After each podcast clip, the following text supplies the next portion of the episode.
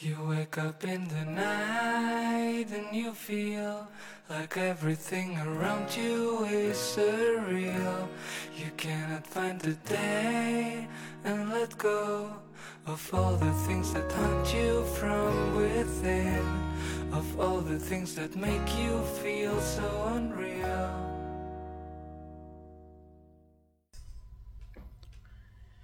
大家好，这里是二七物语，我是主播剁椒。大家好，我是老猫今天咱们开始讲案件啊。啊，今天讲的这个案件呢，它就不是发生在咱之前说的美国那个加州了，它是发换生地儿了啊，发生在佐治亚州。这佐治亚州，我怎么记得以前咱们都叫乔治亚州啊？哦，就是翻译问题，啊、对，然后反正就是佐治亚州吧，因为我看好像百度里边说佐治亚是是正义，哎然后那个叫叫什么，就是也叫小名儿那种感觉似的。啊，没关系，对啊，但是这个地方啊，它就没有像加州那么有钱，嗯，嗯也不错，但是他们主要是靠农业为生的。哦，这个是一重点，就是农业这个东西，因为这跟后期的这个案子有点关联。就是这地儿农场多呗，嗯，对，差不多是两千年那会儿啊，这男主角儿，今天的男主角儿，他呢发生了一件事儿，这个人的名字叫道格本顿，咱们后面就叫道格就可以了。嗯，他这件事儿啊，当时出来之后影响挺大的，在当时发生的时候呢，是两千年那会儿嘛，道格是三十八岁，和咱们正常印象中的那种美国人不太一样的是啊，那个时候三十八岁的道格，他现在还是一个单身汉，哎，我不知道这是不是应该叫单身汉啊？嗯，就是这个这个人，他和咱影视剧看那种说三十多恨不得都三胎了、啊四胎了那种美国人，他有点差别。啊，严格来说，他不能叫单身汉的意思是，是他之前其实是有一个老婆的，他也有一个孩子，只是就是后来因为受不了道格的这个爱好，啊，然后离了把这孩子给扔给道格之后，这女的就跑了，啊，还把孩子扔给到了，啊对就给啊他了他跑了是吧？嗯就离婚了，就离婚了，不是不是消失啊，就离婚了。嗯，然后所以他其实也也是单身汉的这种定义吧，这这叫单身汉吗？所以不不知道。对啊 但是你想，道格平时的这个爱好是什么，才能让他媳妇儿实在受不了呢？嗯，肯定是有点变态呗，呃、不不不不不不，这这起案子没有那么血腥，嗯，没有什么变态的东西。嗯道格平时的爱好就是撸铁，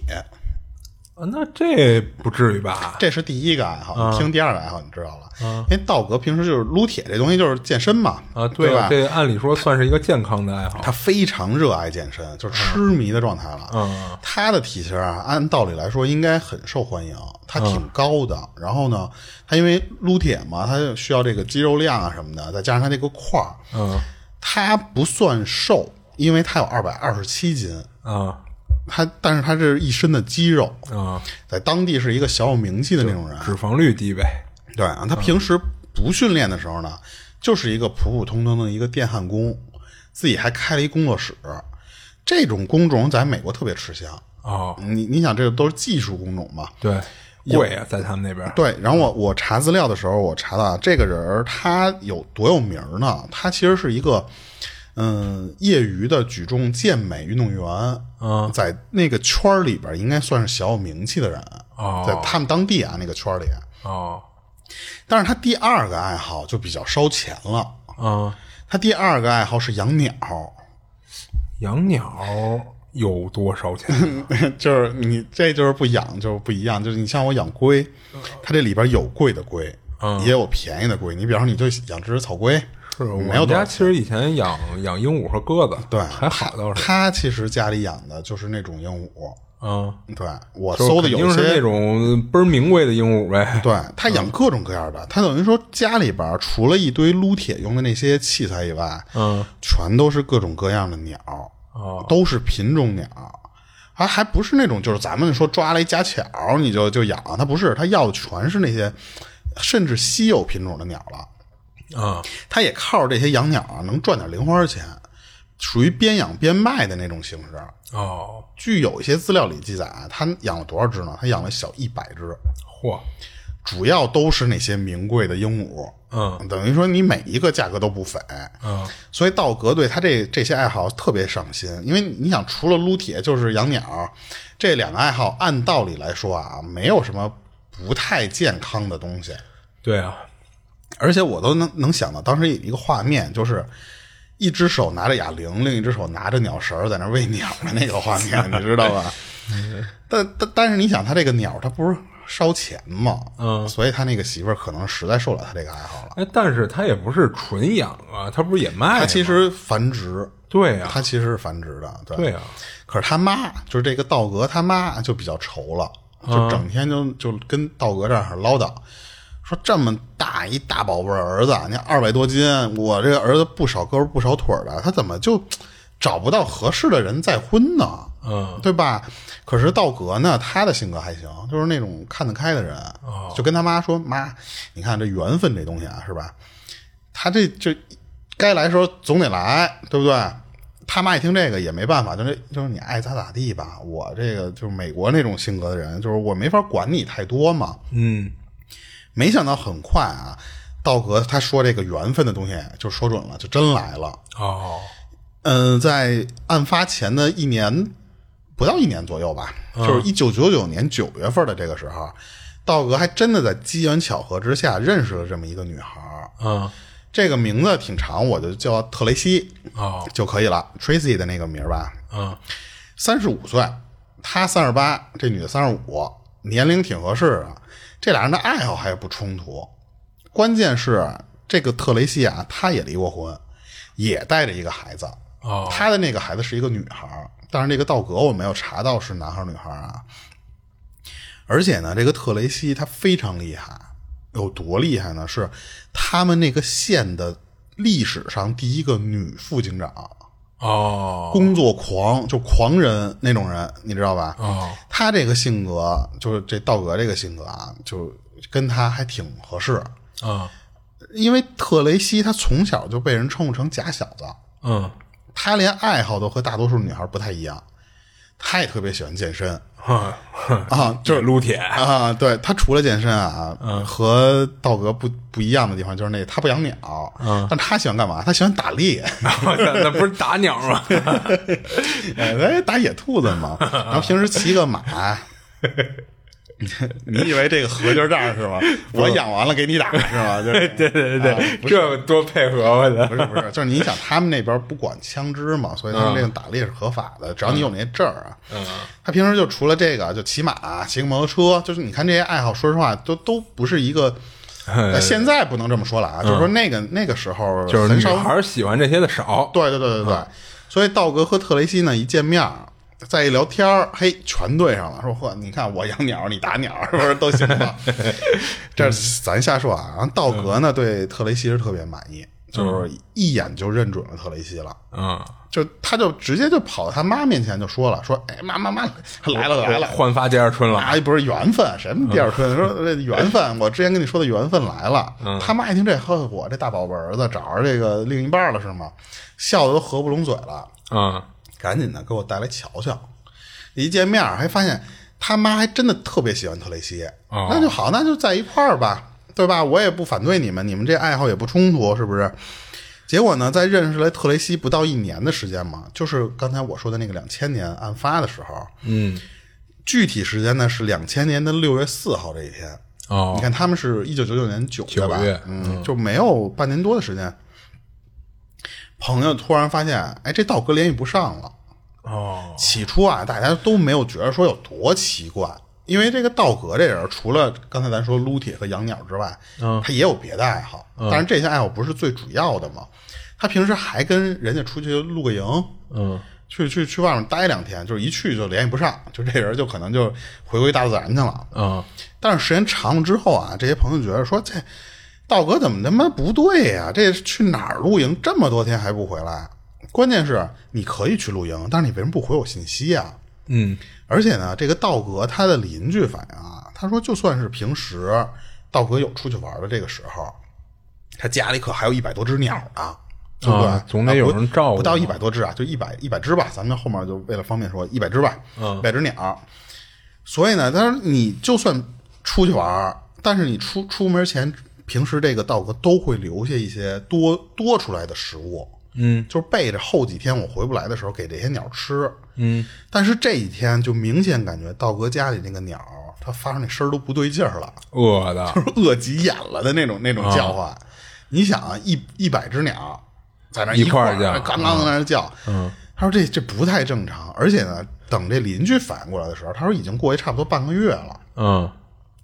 随后呢，这个邻居就就去道格他们家里去看看，就因为他那种美国的那种一人一间儿嘛，他说我进不去屋里，我只能从外面转悠。嗯这邻居就发现道格那个鸟，它不是说就是没得吃的这个问题了，嗯，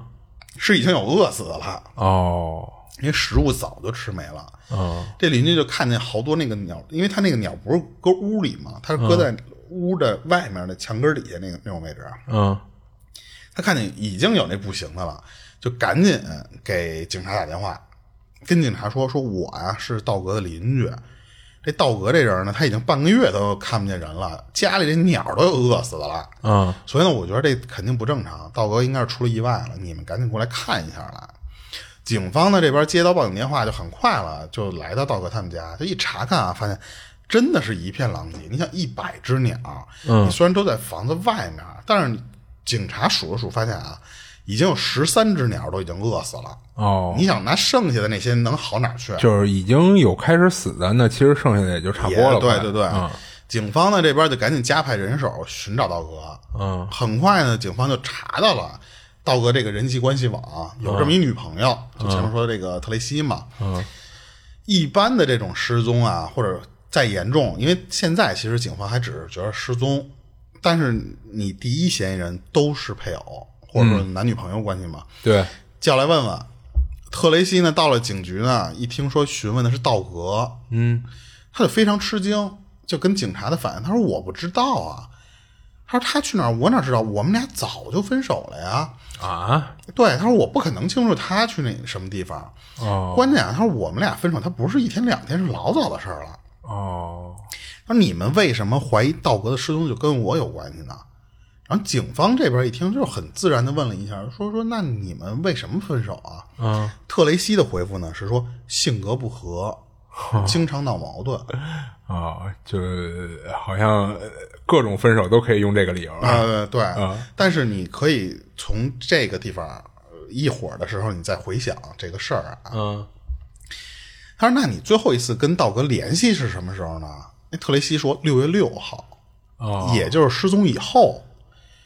他六月四号的时候，从朋友不是就已经发现联系不上了吗？嗯他说我我最后一次是六月六号，道格呢他给我打过一次电话，可是我没接，他是直接打到那个语音信箱去了。嗯然后等我知道是道哥打过来之后呢，他说我也没有给他回电话。嗯你想就是闹分手的那种感觉嘛。嗯然后警方这么一盘问吧，他说也这个人好像没有多大的可疑的地方。啊嗯但是啊，前女友，还有就是说这个道格的好朋友，相当于都联系不上道格了。你这么长时间，所有这些跟他亲近的人都联系不上，那不一定就是失踪。嗯，就可能出意外了就。对啊，嗯，但是这种毫无线索找人是特别困难的呀。对，你把道格所有的关系网全扒一遍之后，也没有一个人知道说这个道格可能是最近养的那个鸟死了一只，心情不好去哪儿哪儿，谁都不知道。 不是 死了一只，心情不好，把把剩下都饿死了。 这气性真大。就是等于说没有任何一个人知道具体道格干嘛去了，嗯反而是在这个搜索过程中啊，因为这需要很长时间去慢慢一个一个排查嘛，嗯在这个过程中，先把道格的车给找了，就一辆汽车啊，嗯，资料里边说是在一个道格的朋友家附近找到这辆车，哦，那是不是找过这朋友呢？他的这个附近，我看网上有那个照片儿嗯其实就是咱们在美国看那种电影儿嗯呃，一个独栋，然后你门前一小花园儿，再往前就是一条马路，嗯其实就是那个距离，啊，就对啊很，近、那很极近有。可能就是来过他这朋友这儿。对，然后然后关键是这个警方来到停车这个地方的时候，他一查这辆车，就发现了一个很奇怪的事儿，嗯就这辆车玻璃上啊，让人拿胶带粘了一纸条。大概的那个纸条的意思是说啊，这是道格的语气说出来的。他说我呢，我最近得出城，然后我这辆车我就先放你这儿，你帮我看着，就我相信你能给我把车照顾得好。等于是道格给他朋友留了个言。嗯，然后但是在这个纸条后面还写了一句话，说你不用联系我，我呢会联系你。哎，你看，其实这就挺奇怪的。一个是都什么年代了，你给人留信儿要靠停辆车留纸条的方式，嗯，而且这句对话吧？说而你且不用联系我。哎，对对对，还有一句话说不要对任何人说这件事啊儿，啊然后署名是道格，啊啊对，然后警方拿到这张纸条，第一反应就是先对对比一下笔记，啊！是不是他写的？就不是，哦，嗯就而且我看那个网上能查到资料啊，就写的七扭八歪的，特别像咱们看电影中那种拿怕左手写嗯人啊，对对对，用左手写，怕你发现我的这个信息，你知道吧？嗯就那种字儿。警方推断啊，这个写字条的这个人一定跟道格这失踪是有关的。嗯，那肯定啊对，这个人，而且他有反侦查意识，啊他就故意不让我们认出来这是谁写出来的字儿。啊！那他那个副警长女友的嫌疑又大了。嗯，那你往后看就知道了啊呀。嗯他关键是在这个胶带上面没有留下任何的指纹，啊这个就是一个正常人不会，除非你有意而为之啊。嗯你正常你你撕个胶带，多多少少都会留下指纹的，但是那上一个都没有，所以很快的啊，警方就接到另外一个报警电话，是同样在道格这个县里面发生的，是在一个养牛场里面，说是场，其实就是咱们能想到那种农场。啊那种地方就巨老大的一个农场，啊那个农场主有的翻译我不知道是到底是农场主还是叫物业经理，这我怎么会叫物业经理 呢？就是我看有的资料直译过来，他就叫物业经理。 啊，但我觉得就是农场主啊，嗯他因为是在自己家的这个农场里面遛弯儿，这个太大了，你知道吧？他 他里边就是有好多自己养的这些东西嘛。嗯，他突然说闻见，哎哪儿那么臭啊？他说哦这个味道啊，和我们家里的这个牛粪完全不是一个量级的。啊臭因为得多。啊，他说因为这个农场不是太大嘛，这、嗯这农场主一时半会儿他没找着味儿在哪儿，嗯他就顺着这味儿找了特别久，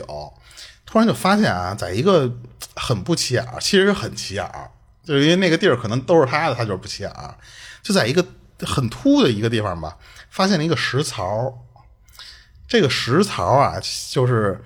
喂喂给牛饲料装嗯的那个东西、叫食槽嘛。嗯，我姥姥家地名叫食食槽。哦这个食槽是一个金属的食槽，就是那种一个 U 型呃一个大梯梯大形铝槽啊，对对，就是那种东西。他说他他说这这不像是我们家的东西啊。关键你想这么突兀的地方，你就就扔在那么那么一个地方，就好比你就看一个草坪上面，突然砰那儿搁一个那个浴缸似的那个形状，嗯而这不像是我们家东西，而且这怎么就扔在这么一个地方了？而且呢，他就就仔细发现，他说这个金属石槽是被人拿油漆喷过一遍，喷完油漆呢，又又让人拿水泥给磨死了，哦等于说他这个石槽没有那个槽了，里边全填的都是水泥。哦哦然后那农场主就特聪明，他说：“操，这事儿我不弄。”啊他说：“我我给我给警察叫来，我得让他他们这万一这我嫌疑太大了。嗯警察一来一看，他说：“我们也弄不开呀、这水泥都没死了。”嗯，他先拉走，就是找能干这活的人，咱找一工人，咱给他切开看看。嗯就拿大锤凿不呗。不行，那大锤肯定 不行。他其实就是直接拿那种就是那种电电切割的那个玩意儿，嗯给切割了，就是咱就不用绕弯子了，这里边装的就是道格。嗯当时把水泥这些东西都剥了开之后，那个稻壳它不是泡在这个水泥里的，嗯，它是被两个那个浴帘儿裹起来，哦然后再扔在那个水泥里边儿。检查还发现啊，这个道格身上有特别多的刺伤，我记得有一些资料里边提到的那个刺伤多达就几十处，哦死因呢就是被枪爆头了，死亡的时间推断啊是特雷西他说那个电话的前后，我记得推断的应该是六月几号，二号还是六号，反正就是在那左右吧，咱就大概是那个时间。嗯确认了死亡之后，警警方就就肯定就是说这不是失踪案呀，那这就是凶杀案了呀。那当然了。所以之前很有可能在调查失踪案的时候啊，咱应该是落了什么信息了，咱按失踪案调查的，所以可能有一些线索咱给忘了。咱这次还得再再去调查，他们去哪儿啊？去道哥他们家，嗯，他们觉得那里肯定有什么线索，咱还得再再回再再排查一遍去。果然，第二次这警察就发现啊，道哥家里那浴帘就没了。哦而且再次调查的时候，他们发现啊，其中的一间屋的一个房门有一个特别不明显的血迹，哦经过鉴定呢，这个血迹也不是道格的，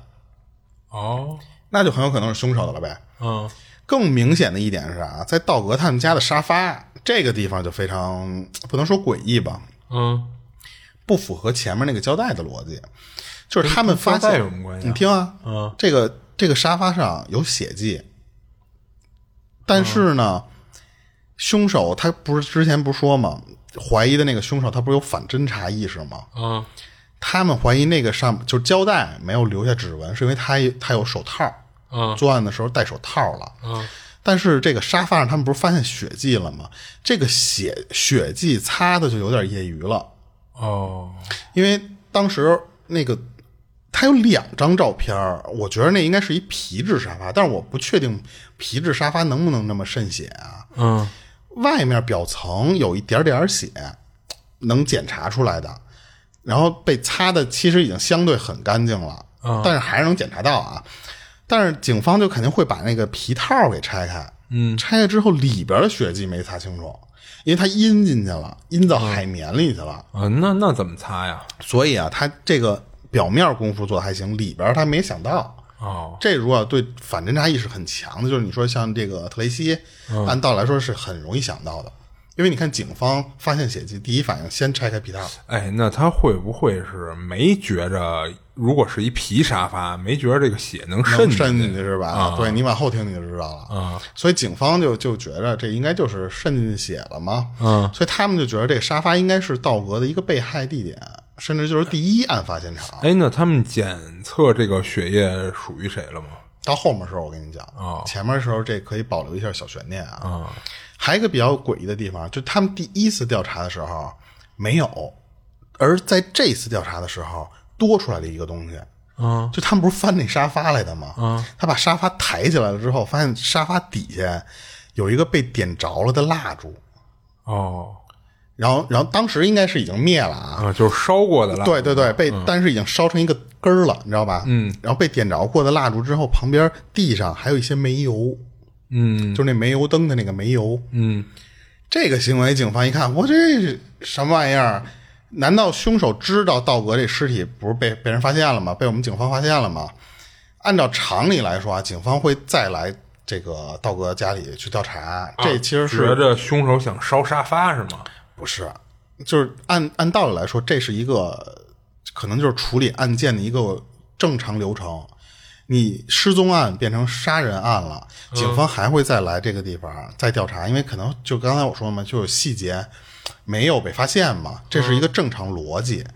他放这个蜡烛的目的是什么？他想知道火灾，你明白吗？他就是把那个蜡烛搁在那儿，想让那个蜡烛在燃尽的那个时候接触到那个煤油，嗯，然后呢，就直接就引起火灾了。因为你啊想再、那就不是不光想烧沙发了，就整个屋子都烧了对，呗。他想把这个现场都给毁了。嗯，但是呢，就奇怪的一点就是这个蜡烛烧完了也没有引起火灾，哦他没有没没有没有没有成功，啊，他可能往煤油的另外一方向倒了。呃，那就不知道。而且你想沙发的那个高度，你说能有多高的离地间隙，啊，对对对，对吧？他应该不至于说倒，他可能就是因为那个，因为我不知道现场的那个是地板还是就地毯啊，他可能那个煤油就没有那么好的易燃性了。然后能，关键是你能知道这个流程，就是你你知道我们警方还会再回来，你想毁灭案发现场，嗯，这一下就缩小了嫌疑人的范围，嗯就是说这个时候他们就先怀疑怀疑到一个人儿，就是特雷西啊，啊，对啊，啊，因为他们开始这个范围不可能一下定到特雷西，嗯，他们觉得最起码这应该是道格的身边人，啊嗯，身边人知道了道格死了，然后呢，他怕警方再来屋里边儿去调查案件，所以他想把他们家烧了。但是最最可疑的就是说这个特雷西，他之前是干副警长的，这套流程他太熟了，对，而且呢，他说在盘查的时候啊，道格朋友都不约而同的觉得这事儿可能跟特雷西有关系，因为最开始摸底的时候，那些道格的朋友不是也也得被叫来吗？嗯，都是无意中啊或者有意的时候跟警方特特就透露了一下特雷西这个人儿。嗯，我觉得他的嫌疑是最大的，就是嗯都有这个为什指么呢向。哎，就是因为他们之前老吵架，哦，按道理来说啊，怀疑自己的这个上司，或者其实是前上司，这是一很敏感的事儿。你看他之前是副警长，啊，他这会儿已经不在职了。哎，其实已经不不在了，因为在不久之前呢，特雷西已经辞了，他不当警察了。哦他给出的理由是什么呢？他说，就是因为我跟我这局里的这些同事，还有我的警长，我们几个关系我出不来。二月份，这个谁六月份的时候不失踪这个案案情发生吗？二、月份的时候，他其实已经辞了。哦但是你其实也是，他也之前就相当于其实都是一个县的嘛，都是自己以前的前同事嘛。嗯而且呢，这个特雷西啊，他其实辞了职之后，其实是一直在道格的那个工作室里边帮忙的。道格不是会一点电焊吗？他不是开电电电电电焊工作室吗？嗯，哎，这特雷西来这儿帮忙来。哦那警察一听，嘿，这不，操，这太明显了吧？你就是凶手吧？你来查查来，再再调查一遍。那特雷西一到警察这这个地方，又非常的疑惑，说你们怎么又叫我来了？嗯，而且非常郑重的说，他说我啊，最后一次见到道格的时间，六月三号，我们俩呢吵了一架，而且是那种大大吵一架，他直接就给我轰出来了。嗯之后我就没找过道格了，我们俩就就这关系不就到这儿了吗？然后我之前也说过了，六月六号他不是给我打电话，我没接，这些我都跟你们说了，你们为什么不信我呢？你们为什么就觉着我很嫌疑大呢？对不对？这个六月三号很微妙，因为刚才我不说嘛，警方推断那个尸体死亡时间，嗯它其实最后缩小，最后判断的那个时间是六月四号。嗯哎，你看这个又又又又让特雷西撞上了。他说我最后一次见到他是六月三号。嗯警方啊，当时听这些话的时候就觉得说，哎，好像你说的又有点道理哈。就这么着吧，就是他们我能不能去你们家看看去？我还没去过你们家呢，就跟特雷西说，我还没去过你们家呢。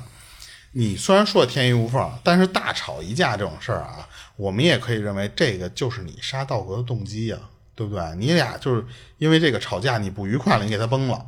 对不对？特雷西说：“行，你去吧。”警方那边呢，就马上拿到这个搜查令，就进入特雷西他们家里去搜去了。结果这一调查，警方都乐了。嗯他们一进这屋，先是查到了特雷西的这个购买记录，他就购翻买什么的记录？就是他网网购记录，嗯你知道吧？他去查他电脑去了，他查到啊，这特雷西之前在网上买过食槽，哦，而且是金属食槽，哦也发现了橡胶手套。这个橡胶手套就是刚才咱们对应的，就是汽车上那个胶带，用橡胶手套，用手套挡指纹的那个东西。嗯同时呢，还发现这个特雷西买过十袋水泥，哦这十袋啊都是大袋儿，它不是小袋儿。那一袋儿按咱们这边斤数来说是七十多斤七十多斤啊，一袋儿七十多斤。更巧的是呢，这特雷西的购买记录里边儿也有一个浴帘儿。哦刚才不是说了吗？道格家里丢一个，当然道格尸体上面有俩哦有浴帘俩啊嗯儿，鱼脸儿哈对，然后结果就这么巧，特雷西的购物记录里边儿还有一个浴帘儿。啊就连当时发现那个金属石槽的时候，不是说嘛，发现那个石槽上被喷了油漆了，嗯特雷西家里也有。哦警方查了一下啊，他说这个这个油漆是被打开过的，但是呢，在特雷西他们家门口那油箱那上面也检测到了，等于说其实他买过来之后，他先涂了一下自己家那个油箱，嗯然后呢，就发现啊，这个金属石槽的油漆和这个油箱的油漆加上这个剩的那些油漆是一毛一样的。嗯最可疑的一点，特雷西他们家里边发现了一个和道格被爆头同口径的猎枪，哦我记得网上资料是点二二，嗯是一个猎枪。嗯不光如此啊，特雷西自己的汽车，那个汽车里边，警察一检测，也发现有水泥的残渣儿，哦而且呢，对比之后发现和那个金属石槽里边那水泥是一个型号的。哦就连那个汽车上的那个划痕，警方都找找着地方了。那他那个汽车上面还有划痕，谁谁的汽车啊？特雷西啊，嗯他们对比发现啊，当时农场发现那个金属石槽附近，它有一些小树林儿，嗯它附近小树林儿上面有有划痕，那个树上面哦好像能吻合上。哦这块只能说好像啊，嗯这一下就发现这么多直接证据，全都对得上。那对啊，弄他这弄他弄他，坐实了吗？就抓他，先抓起来，嗯直接就指控了，就指控特雷西蓄意谋杀，嗯对吧？你不仅还有一个这个蓄意谋杀，他还有一个罪名，纵火未遂， 就是他想点人家房子那个事儿。啊嗯，那特雷西什么反应啊？特雷西肯定是不认啊，对不对？嗯，他多次就跟外界表明，他说这个啊，这太明显了，啊这都是冲着我来的呀，全都是计划好了的事儿。就是说白了，他认为这是别人诬陷他的。对，警方呢那边就觉着说，我操，这证据多充足，你怎么狡辩？我家里该找东西我都能给你对上。特雷西对外界还有警察这边的回应是什么呢？他说：“你看啊，说我也是干警察的，对不对？干了这么多年这刑侦了，最起码的一个犯案流程，还有这个作案细节，我都不知道接手了多少遍了，对不对？要是我杀道格的话呢，你觉得我会这么业余吗？”那他可以玩反其道而行之啊。嗯嗯对吧？就我这块儿，我就想起那个《让子弹飞》里 边儿，啊他说：“大哥，你是了解我的，嗯，这个说如果要我是凶手，他不可能是全尸，就是 嗯就是说那种话，因为他说我不可能把这么多证据都放在家里边儿，嗯对不对？等着你们来查，那怎么可能呢？我啊，身为刑警，我干了这么多年，我我知道太多可以销毁证据的方式了。你要真这么干，就你们就是查不到我的，警方呢，他也知道，就是确实，你要是这么一个干了这么多年的警察，尤其你都干到副警长了，这么简单的事儿都办不到，咱确实有点丢我们这个警察这个这个脸了，对不对？而且他们自己也查出来了，当时道格纸纸条那个汽车上那纸条，你记得吗？嗯，他们发现不是特雷西写的，因为专门找笔记专家研究了，他们说就是那个笔记，特雷西的是跟他完全不一样的。哎，那你说我，比如说我右用左手，然后我还就就故意胡鼻血，多多多少少你都会有一些惯性的，比方说你这个拐角的时候有一个习惯，比方说像 A B C D 的那个 A 不是吧，？你要说他是用右手写的，会有惯性。你左手从来就没写过字儿，那哪来的惯性呢？他总会人有一些特殊的啊一些小、小小东西是就潜比移如默说化的。我有一个字儿，我那个勾儿我就爱横着勾儿或者怎么着的，就是他哪怕换一只手，他也喜欢横着勾儿，对因为对他觉得那字儿就应该那么写，对可能对对对啊对，所以他们查了一下那个字迹，就确实不是特雷西的。嗯而且呢，咱们之前不是说那个门上有血吗？嗯不是说那个东西，你像两千年其实也可以查到一些信息了啊对啊加上特雷西这个人就在这儿，你就可以对比嘛，也不是特雷西的，哦那个血迹也不是。而且特雷西啊这边他还给了自己一个非常有力的这么一反驳论点，这个论点是非常非常有用的。就是你咱们之前为什么我前期的时候说道格这个人儿，他就跟法官说说你们也看见了，二百多斤，是我体重的二倍。我虽然我也练健身啊，但是你让我把道格过浴帘里边，从家里再拖出去，然后我再扔食槽里边，嗯我怎么可能？我一女的怎么可能能干得了这事儿？你嗯们都办不到。咱们这个其实是很好理解的，你别说二百多斤，嗯一百、多斤，你就算一个就是最最晕过去的那种人，嗯，我觉得像男的话也得俩人拖着走吧。对，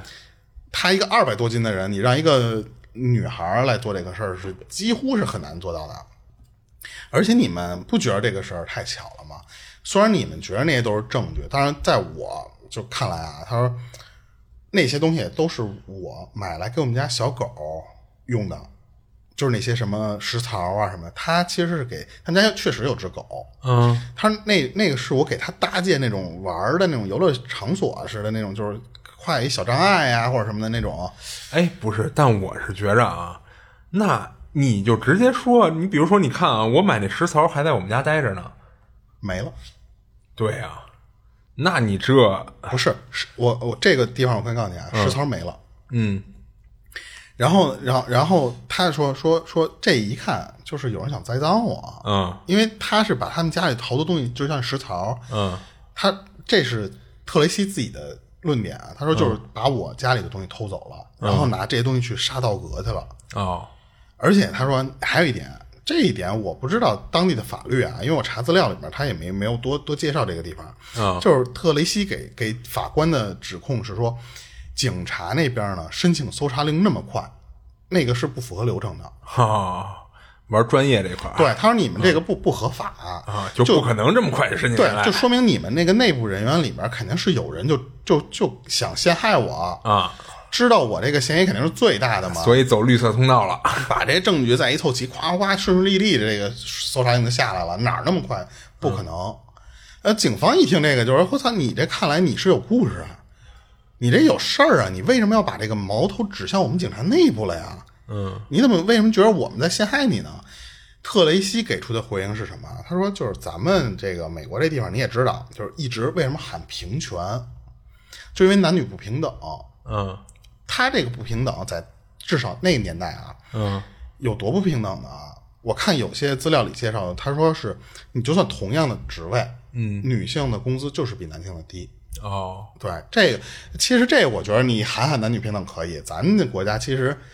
嗯可能会有一些差别，但是不会有差别很大。我觉得甚至有些都一样，甚至更高，嗯，对，对吧？但是那边就不是，那边就相当于特雷西，同样咱俩都出外勤的职务，嗯，你工资就比我啊高很就多，是没理由了，没有道理，不是说你比我先进来两年，不是，嗯，甚至咱俩同时进来，你都比我高，甚至我业务能力还比你强。啊，你都比我高，啊，而且呢，我身边这帮警察，他们老诋毁我，嗯，这特雷西自己的话啊，嗯，里边有很多人就平时啊他老编瞎话往我身上，就传我脏事儿，就你知道吧？泼脏水，之前就有人说，就这这帮同事啊，就说我是干脱衣舞娘的，你知道吧？然后我才来当警察，你知道吧？而且呢，甚至还传说我和两个男的为爱鼓掌，啊就这些事儿都是在那里边，他们就是天天就是传这些东西。嗯我呢一直因为这些事儿我受不了，你知道吧？就是谁受得了这种事儿啊？就等于被排挤的，所以辞职了。呃，还不是你听，直到他认识道格的时候，嗯，道格也知道这他的工作不太顺了，嗯，道格给他出了一主意，嗯，他说你把他们干的那些事儿，你们都给录下来，哦，你知道吧？以后可能用得上。嗯就说了这么一句话、揭发、检举或者举报他们。啊。他一听，他说那好像也没有什么坏处吧，干这个事儿，嗯他就买了一个录音设备，就是那种小的录音笔啊那种东西。嗯，他说我就在录办公室里，我偷偷录下来这帮警察在屋里他们都说这什么么话诋毁他？不光诋毁他，就是那帮警察，他其实是有点歧视女性的，哦，就是各种污言秽语对女性的描述，就那种东西。啊，然后道格觉着说这么着吧，说你你要不你辞职吧，嗯，你你在那儿说实话，你可能你待不住，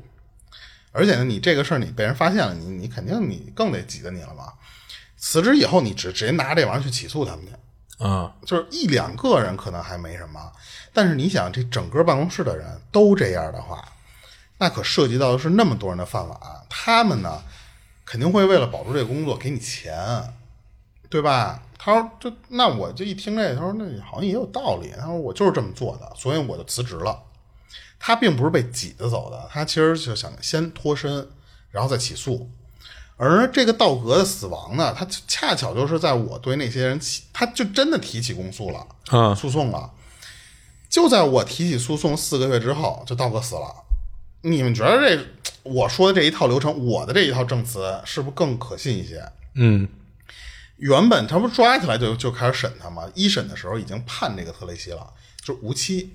哦，直接就判了。对。结果因为特雷西这一套说辞，就给他得到了一个二审的机会。就法官那头其实也是觉着特雷西的这一套证词好像也有可能是真的呀，对不对？嗯，但是警方那边就就你想这二审的时候再审，警方那边就拿出新的解释来了。嗯，首先啊，警察那边就先提出来说，我们调查了，特雷西这个人啊，他就是一个控制欲特别强的人。这一点，他为什么要提这一点呢？因为他说，他对这个道格，他的控制能达到那种密不透风的地步，全方位无死角地想控制一个人。嗯，因为他就是那种就是控制欲很强，就是你不许跟别的人怎么怎么着，你路上多看女生一眼都不行。嗯，那那种那种那种控制欲，所以就是拿这个理由作为他杀人的动机是吗？不是不是，嗯，他就是因为太想得到这个道格所有全部注意力了嘛。当道格朋友们开始看到特雷西另一面的时候吧，他们就觉得说这个特雷西这人好像不太适合交往，嗯，而且呢，他们就发现特雷西如果要是不高兴的时候，他还会干一个特别幼稚的事儿，嗯，就是删道格电脑上面的信息呀、还有就是一些 就跟删游戏，你知道吧？嗯回你号，你知道吧？就是就干这种事儿。啊这也就和特雷西之前提过那个分手的原因不谋而合了。哦警方的角度是这样切入的。特雷西他自己不是也说过吗？他说我们当时最后一次吵架，道格就曾经跟他说过，他说就是原话，他说你能不能给我点自己的空间啊？这是特雷西自己说的。那其实就和我们的调查，这不就不谋而合了吗？而且呢，这个道格啊和特雷西他之前就因为这些事儿就 N 多次吵架，就大大小小无数次吵架，这俩人就有过那种拿枪对峙的画面。这就是为什么警方先从控制欲切入。嗯他说有一天啊，这我查到的特别特别有意思。这个道格自己有辆摩托车，他就不知道为什么，就突然有一天就吵架，过去就咣就踹人摩托车去。啊特雷西他先是想踹那个摩托车之前呢，他是先到自己卡车，他一个皮卡拿了本左拿拿了拿了把左轮儿，啊道格一看，我操，你这怎么回事儿？可是道格他也知道特雷西还有一把枪呢，他于是就赶紧把那把枪也拿过来了，俩人就拿枪互相就这么指着。啊然后最终呢，那个也就俩人拿着枪，你也不敢真开枪，还没到那个急眼的份儿上嘛。特雷西就走了，他就直接开着卡车人就就走了。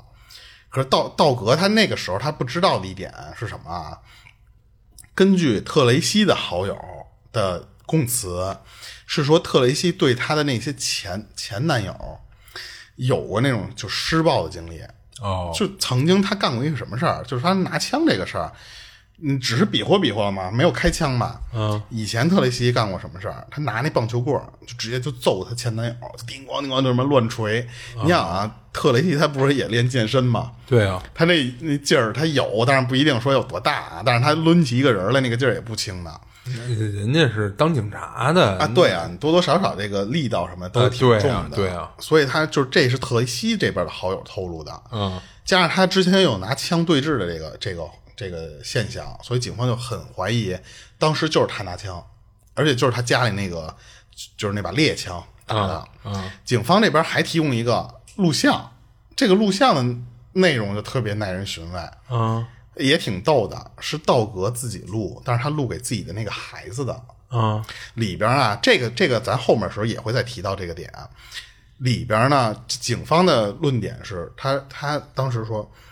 道格感觉在那个录像里面就像是自己马上知道要出事儿的那个状态一样。他呢就是录下一段话，就是那意思说，我可能就是早晚要出事儿，就是我翻译过来的意思啊。嗯，我可能早晚要出事儿。我呢想留一些影像给我儿子，啊到有这点儿到临个终临终遗言是对对，吧？道格这边是个儿子，对对对，嗯这个他说那次，那么就是不能他长大了之后，他就不知道我长什么样儿嘛，所以他录了这么一个东西。啊那导致他这这不是警方拿着这东西，你看你看这什么意思？正常人谁没事会录这么一临终遗言，对不对？警方给出的猜测就是，当时道格就是在沙发上，就他们翻的那个沙发嘛，啊特雷西直接拿枪打死了道格，然后呢进去拿那个浴帘儿，加上他自己不是买那个浴帘了吗？啊给刀哥卷起来。他们给解释了一点，你看这个解释的方向又特别奇特。啊特雷西，你不是你弄不动他吗？对不对？我们的解释方式是什么呢？他说你你拖不动，好，你不拖。特雷西采取的方式，这是警方推断啊。特雷西采取的方式是通过滚动的方式，啊一直轱辘出去，然后从后门直接拿一个他那个自己不是有一皮卡吗？皮卡后面不是一斗吗？嗯把那个斗顶到后门上去，因为他们家就是道格他们家，实际上后门有是有几节台阶儿才能到路面儿，因为他们还地下室半地下，所以那个后门会高出一块儿来嘛。正好你那个后那卡车的那个后斗怼在那个地方，你就没有那个高度了，不用滚了，直接就滚到车上去了。啊所以就这就是就是可以解释了，就是说，就等于说我不用滚，我就可以很巧妙的用这个，不是我不用抬，我就可以用滚的这个方式，很巧妙的把道格运走，嗯你知道吧？就那你再运到皮卡里，你不就开车，你这些就不用费力了吗？啊关于抛尸的方式也特别巧妙，这是警方推测。他先不是滚到那个皮卡里吗？他在那个皮卡就是皮卡里面先装上那个食槽，嗯，再再把稻壳滚到食槽里去，然后呢往里浇注水泥，他不用先去那儿，他先浇完水泥，等那个水泥干，然后再开车到那个农场，再用绳子捆在树上的那种方式。我看网上有那个示意图，它不是用一根绳，它是用两根绳，各牵两个角。然后呢，他把车往前一开，他自己不用使劲儿嗯嘛，他自己把卡车往前一开，那两根绳儿一绷直，嗯，就把那个给拽食上来槽给了嗯蹬下来了。对，就那那么着能卸下来这个刀格。啊所以当时为什么警方发现那个树上面有有划痕，啊就是那个绳子的划痕，不是车的划痕。哦还有就是他车里那个皮卡里面为什么有水泥渣子，就是他开始就在车里灌注的。哦然后还有就是那个纸条，他们就发现，他说那个纸条啊，他那个胶布其实是警方专用的，哦它还不是一个普通的。这个我不确定，就是可能他们会有特别识别的那种东西啊，就是说能查上来这张纸上面是我们警方才有的材质。嗯，那字迹不一样的那个解释，人家给出的方式不是说我故意乱写，是因为当时特雷西他干这个事儿的时候，他戴着手套呢。哦你书写出来那个字就特别容易变形儿，嗯是那样导致的。所以为什么当时没有认出来？就是你戴手套，你写字儿不舒服。最厉害的一点是，警方认为特雷西是故意把这些工具，就像你刚才讲的那样，留在家里。嗯，我就是让你们觉着我这么一个干了这么多年的副警长，我不可能犯这种低级错误。就跟你刚才说那种反向的，我我在第二层， 你知道吧？嗯，虽然这个警方的证词里边有很多都是推断，其实啊对你想他这个处理方式都是在我们的，据我们推断，其实没有什么实际的证据。啊嗯但是二审本来其实是其实是向着特雷西这边才审的这个二审嘛，嗯因为特雷西的那个证词很很很有力，对吧？所以呢，这个推断的证词，其实在二二审里面，两边都没有发现新的证据，全是重新推导嘛。嗯，可是现在法庭法庭因为警方的这个新的角度切入，哎，突然觉得好像警方这边又特别合理了。嗯原本这个二审其实是向着特雷西的时候，结果警方这个切入点一下把风评全倒到警方这头去了。最终呢，这个特雷西相当于二审的时候又又是有罪，而且还是终身监禁加纵火未遂嘛。嗯，他们那边这个终身监禁就是这肯定是无期嘛，嗯纵火未遂加了一二十年，就是嗯，这你知道咱之前不是讨论过这个问题吗？嗯然后我查到还有一个资料，啊特雷西他不是叫呃杀人加纵火，啊他叫恶意杀人加谋杀加严严重袭击加企图纵火，呃是是是就就很乱吧，对吧？我是看有一些外国那个新闻。嗯里边儿，然后我一看那么那么长罪名嘛，然后我拉过来一翻译，它是四项罪罪名，但是你看恶意谋杀和谋杀，啊对啊这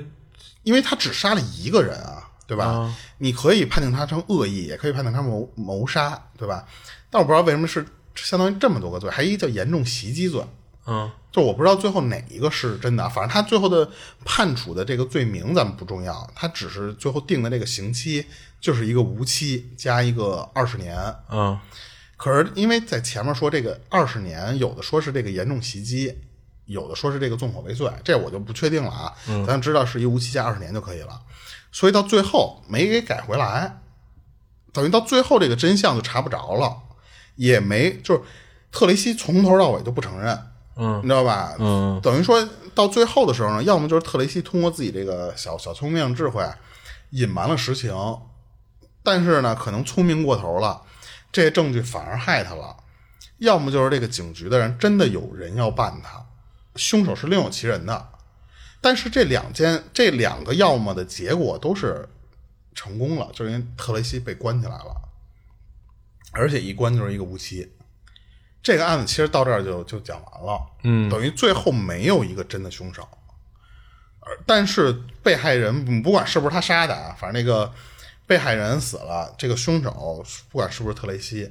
特雷西已经被判无期了，而且好像是改不回来了，好像是不能改了。我我看外外网有一些他后来在不断的申请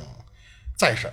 嗯，但是好像肯定都被驳回了。啊，对，对，都给驳回了。就是因为你可能你是你上诉，但是你上诉你得提供一些让我们能再次开庭的一些证据，或者说新的线索一类的，他有可能才同意他再次上诉，对吧？嗯，他可能后来提的那些上诉理由，法庭认为嗯不不够，哎，我查了一下这个外网的一些帖子，关于这件事儿，嗯就对特雷西这个案件还挺逗的。嗯它是相当于两极分化嘛，嗯几乎外网的帖子是一种分析，新闻报道是一种分析。嗯就新闻报道几乎是，就你不用看，就是那个题目起的，就是一边倒的认为特雷西就是凶手，嗯而且他们披露了很多细节，就比如说我前面没念的，就是六月四号那天晚上，他们有的那个新闻报道，我不知道是真假，说特雷西当时是走到道格他们家里，当时道格正在沙发上睡觉呢，然后当时他不是睡觉的那个状态就没有什么就是警戒意识嘛，所以特雷西拿那个点二的那个散弹枪，直接从后脑砰一枪。然后呢，那个报道里边提到说，道格当时并没死，只是那个状态下你已经做不出什么反应来了嘛。他的死是因为失血过多，加上那个吸入了自己的血液，呛死了。嗯然后他那个身上的伤是特雷西拿一把刀，嗯，从他这个臀部、腹部、腿部这个地方反复刺伤，嗯然后再导致死亡，就是枪死，再加上那个刺伤、流血过多这些，就是他枪伤不是致，呃，不不能叫怎么说呢？就是最后死的是各种伤叠在一块儿死，嗯这是网上嗯、呃新闻报道的风风向都是这头儿。然后，但是但是我看其实评论里边儿就有一些这新闻底下那个评论，那一些里边儿全是一边倒的支持特雷西的，嗯对，然后当时我就看到了几点啊，就是咱们之前我不是说一直后面有咱们在讲吗？就是分手闹矛盾这个事儿，这个特雷西虽然没有承认，但是道格哈、他那些朋友都能证明一点，就确实特雷西这个人的脾气特别大。嗯他们发现过特雷西就是有那种小纸条是他自己写的那种话，嗯有两张，我可以给大家念一下。一个是就写给自己嘛，就是那个语气，就是说要有能力控制自己的怒火、愤怒和嫉妒。这个其实和警察调查那个确实是不谋而合，就是他控制欲太强了。嗯然后还一句话是特雷西自己写的，他说：“我知道你想弄明白我，想看看是什么让我出手。问题是我不知道是什么让我做出这样的事儿。”这句话也是特特雷西写，其实有点像写给道格的。但是你看最后一句话，问题是我不知道是什么让我做出这种事儿，就说明他对自己的情绪管控能力很差。嗯对吧，然后还有那个录像，就是刚才说那个临终遗言的那个录像，嗯那个我又搜到了一个特别逗的地方，有的那些网站，有的那些资料里边提到过，就是说为什么他要录这个录像啊？是因为道格这个人实际上是警方的线人线人啊、嗯然后他在提供线索的时候惹到了一些人，他怕被报复，所以呢就是临终遗言赶紧录下来。但是警方给出回复了，他说我们不认识道格这个人，没有这个人。嗯就是不承认他是警方线人嘛，对对对，最后门上那个 DNA 就没有给出到底是谁的，那个特别奇怪，没有写，反正都不是他俩的。嗯然后最有意思的一点是什么？特雷西的女儿，还有道格的妈妈。嗯按按道理来说，道格他妈应该恨死特雷西了吧？因为你看媒体加上法律都是判特雷西是凶手。嗯。道格的妈妈认为特雷西是被被害了，是是被冤枉的对，是无辜的。嗯特雷西女儿自己肯定是承认自己妈妈就是说是什么性格，但是她说我我不相信我妈能干出那事儿来。她对采访的时候，我看有一个介绍，她她女儿还挺漂亮，说我妈那个体型的人是拉不动道格的，是不可能干这件事儿的。你不管是滚动还是拉动，说那个两两百两百多斤，我觉得是不太不太能现实现实能有几个人能做到的。嗯然后后来我就我想过一个这个画面啊，就是说你你可以滚动道格的尸体，对吧？但是你想滚动这个这个动作的时候，你相当于就是道格你是要横着走的，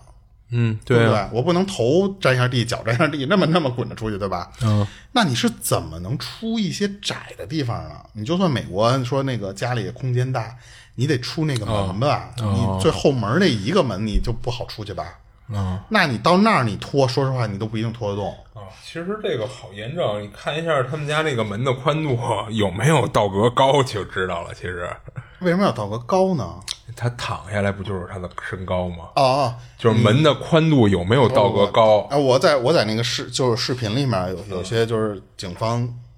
就是那种披露的照片，嗯，那就是普通的门，啊就咱们正常家的那个门啊啊，就是我那记得个你说道格还挺高的是吧？道格啊高嘛，我但是他壮我，记得你好像一开始说了一句还挺高的，嗯，反正他那个体型，我说实话，如果要是滚动的话，就那个门我想不出来怎么出去。就是一般的门，就说道格不高，一般的门的宽度应该也不到一米七，我觉着，嗯，对吧？嗯嗯嗯，对，而且我在有一些资料里边，我看到了提到了一点，这这个我只在一篇文章里看到了，嗯就说六月四号那天，这个呃特雷西他在道格他们家的时候，跟警方承认了一点，他说当天在道格他们家的时候。就是被害那天的时候，他实际上在他们家呢。但是这个我我觉得这个可能是翻译问题啊，这是前言不搭后语的。因为之前他不是说嘛，六月三号那天他是最后一次见，嗯当然，被害具体他们推断是六月四号嘛，嗯特雷西是没有承认的，对。然后后来我就看到有些我我我只能说是我我我纯翻译过来啊，就是有的那个他那个新闻底下不就是一边倒向特雷西这方向的吗？有一个新闻不是向警方方向新闻底下评论向特雷西这方向啊，那不都新闻向民众嗯吗？对，就是民众在底下留言，有一个人留言的内容我翻译过来特别逗，嗯他的留言说：“他说我就是这个道格的兄弟，我是他朋友。然后他说：“你们这篇报道到底是他妈谁写的？嗯，他为什么这么说呀你知？道吧？”他说：“道格头部中了一枪，是在正前方，哦，而且他当时给出的答案啊，他说就不是那个散弹枪。他说你们发出这个帖子的这个人是是是瞎吗？是白痴吗？嗯他说他是被刺了一百多刀死的。”啊这是他朋友的过，就是以自称他朋友的身份去留言嘛。啊然后他说就是，他说你们就不能查一下这件事儿吗？而且这个是因为这个帖是用谷歌的那个搜索，他说这是第一第一篇帖子，嗯就是他的谷歌第一篇帖子啊。他说难道这就是谷歌上排名第一的搜索结果吗？关于这件事儿，嗯你们第一篇结果就这么漏洞百出吗？嗯他就是那种就是你就就各种就是脏话嘛。他说这你们写的这东西完全就是瞎瞎说的啊，这是一个自称道格的朋友在网上回复那个新闻，嗯就是说的，他们就说说其实这个特雷西本身啊，就是说遗漏了两个特别，就这个案件遗漏了两个问题。首先就是那个弹道专家，嗯，那个弹道专家也不干净，你知道吧？呃什么意思？他之前因为做过伪伪伪造那个报告，哦，那咱之前的案件讲过这种的，那这种一般法庭是不会再采用他的证词了呀。按道理来说是，啊对吧？对啊，法庭当案然，理说这应个该都是这个案件之后才有人去那个上面去，就是那新闻底下去去发评论嘛。嗯他说那个哥们儿就是被被解雇了，嗯而且他们就说啊，说那个就那个子弹，啊他们是其实我就不念那么细了啊，说是某某某什么什么子弹，但是那个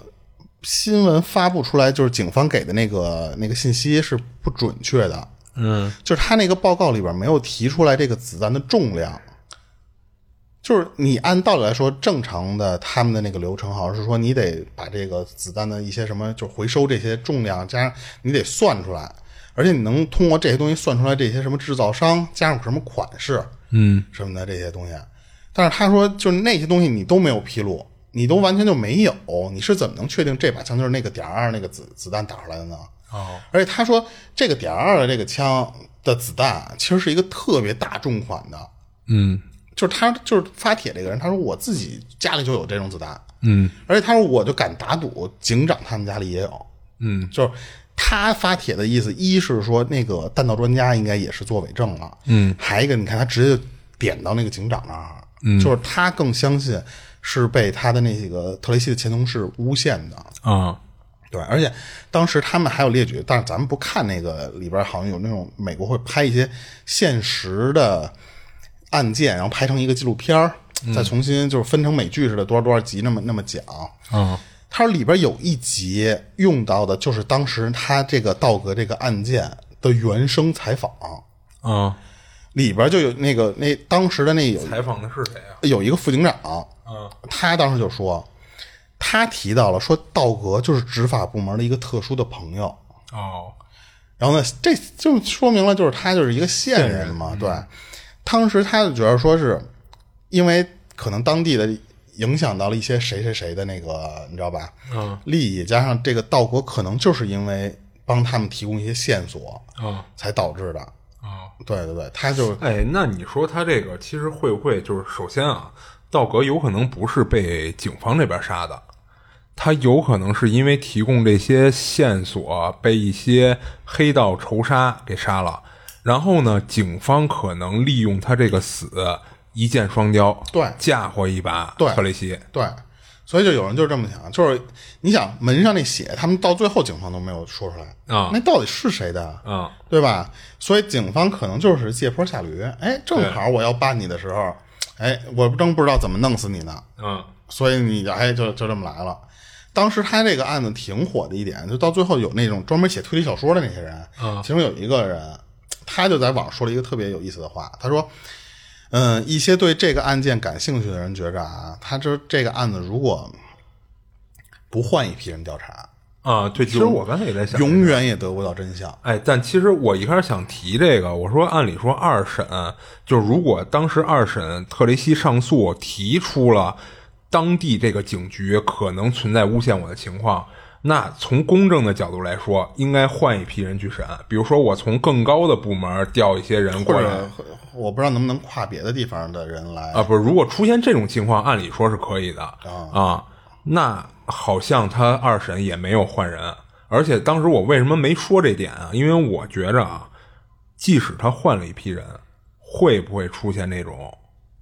呃，我明白啊就可能不不能说出来这些东西啊？嗯对对，他有可能结果不会改变啊这这个在一五年的时候上过一个电视剧叫《致命女人》，啊。就是这个那你电视看剧这题目起的，明显又倾向于还是特雷西就是啊、凶手对，但是他对这个事儿做了一报道，就并不是我没有看啊，就并不是一个完整的还原这个案件。最后我就看他说是这个零三年的时候，特雷西相当于就就定罪了嘛，嗯，然后他零四年的时候重审、啊就是二审嘛，当然最后不是没没判成嘛，啊等于他其实，在后面一直在写请愿书。零四年二审不是判他这个什么，到一七年他还在写，最后被驳回了。嗯然后到再往后好像就没有机会，就是你好像驳回多少次就是终审了还是怎么着，我不知道啊。嗯，就是一七年以后好像就再也没有机会再再申请了，等于现在特雷西这个人还是在监狱里服刑呢。哦这个事儿整个就分享完了，所以其实到最后你不知道哪个是凶手，这个就是一个，就你听完了很憋屈的事儿。你如果就是特雷西，我觉得这种事儿可能就是，除非是有一些大牛大拿，比如说李昌钰这种啊，他可能觉着这个案子有问题，他自己调查，调查找到一些证据，才有可能说去翻案，或者说重新审理。嗯啊我记得之前咱讲案的时候有过这种啊、有这样的，有这就样的，是要不叫叫特别冷门儿的那种案件，或者说对多年没侦破，或者说存在冤情对的，案但件。是一般那种都会，比如说列作那种未破，他才能就是走正规程序去，比如说我重新调查一下这个案子，对吧？关键一点就是，如果你你不是第三方人员做这事儿啊，很有可能这件事儿被啊，你知道什么力量啪给压下来，不许审。啊，对啊，所以我为什么说得找那种大牛，他私下去找，啊啊他对觉得这案子有问题，对吧？对对对然后找着一个非常铁证的，然后他找着一些那种比较公平公正的部门再去重新上诉，嗯才有可能啊。那如果从整个案件来说，就是你看我为什么前面会说，这是一个农业为主的省啊县，啊，就是因为它，你看它不是州吗？啊，这是州，然后但是他们县其实也是农业为主啊，嗯就是因为他们那个地方，你有一个食槽，不是一个很很很解释不清楚的事儿，嗯就是你看那我就明显可以买过来给我们家狗当一个就是小滑坡或者障碍物跨的用。啊，不过说实话，这个也也挺奇怪的啊！ 我不知道人那边会不会经常有这种拿食槽当给宠物的玩儿的啊？对对对啊对所以这个确实也那是以奇怪。以你现在听完整个案件，你觉着特里西是凶手的面儿有多大？啊不知道，就是因为我总感觉好像没有一个铁证能证明特雷西是凶手，只是说无论是从这些证词和这些指向性都指向于他了，但我总感觉好像没有什么铁证，就一定就是他，他跑不了了，就是。如果要他是凶手的话，那只能说明他把前面的这些东西都想得很明白了。他把铁证东西全给弄成显而易见的东西，这样反而变成了不是铁证。嗯，这就是他聪明的地方。如果他要不是凶手的话呢，那只能说明就是真的命里边你就是这么倒霉。嗯，警方就想整你的时候，嘿，嗯，可能他真的是线人，道格真的是线人，他出人命了。那我正好把这些东西天助我也，把所有东西都弄到你家。就是这，这也就是为什么当时他说自己家里那个食槽是被偷，就是因为农场那个食槽就是他的。啊、他只是最后只能跟自己说说，不是跟外界说说这个东西就是我的，但是被偷了，嗯，啊、而且加上那油漆为什么也都能跟我对上，就是他们都拿我家里东西，啊，哎，但虽然说那个食槽确实调查完了就是他买的那个啊，嗯，但这其实只是一个成尸体的东西。我觉着如果嗯，就是最后你经过比如说弹道分析或者什么的，那个道格脑袋里那个弹头。确定了，就是从特雷西的枪里打出来的，这个可能能作为一个铁证。对，但是唯一咱们不是刚才说啊呃吗，对，但是我发现但到好人像家有作假，哎，对，而且好像没有透露这个信息，说那个弹头就是从特雷西枪里射出来的。，对，还有一个就是最难做到的事儿，就是为什么说他健身嘛，嗯，就是他那个体格，如果要是特雷西干的话，他一个人办不过来的话，那还有一种可能就是有人帮他，嗯，那样他就可能能帮上来，但是到现在也没有能查出来，就是说白了都没有一个可以怀疑的同谋的对象。对对对，所以就这一点让我觉得特雷西可能办不到这件事儿。但嗯是你看前面很多东西，那怎么就那么巧？对，就类似于那那句话嘛，是不是李成宇说的？排除所有不可能，嗯，最不可能啊，不是排除所有的可能，最不可能那项就是真相。嗯好像就大概这这句 话嗯啊，呃，所以就是你把做的这些事儿，就算你全天衣无缝了，那最不可能的那种现象就是他不是凶手，那这件事儿可能就是那就是最有可能的事儿。对，我的感觉是，只有在他能把这个尸体解决了这件事儿，你如果警方突然拿出一个证据来，让我信服，你不管是不是多一人啊，那这事儿我就相信是何雷西。嗯，对。然后在这之前，我觉得最起码就是搬尸体这件事儿，我是说不动我自己的。嗯，对对对。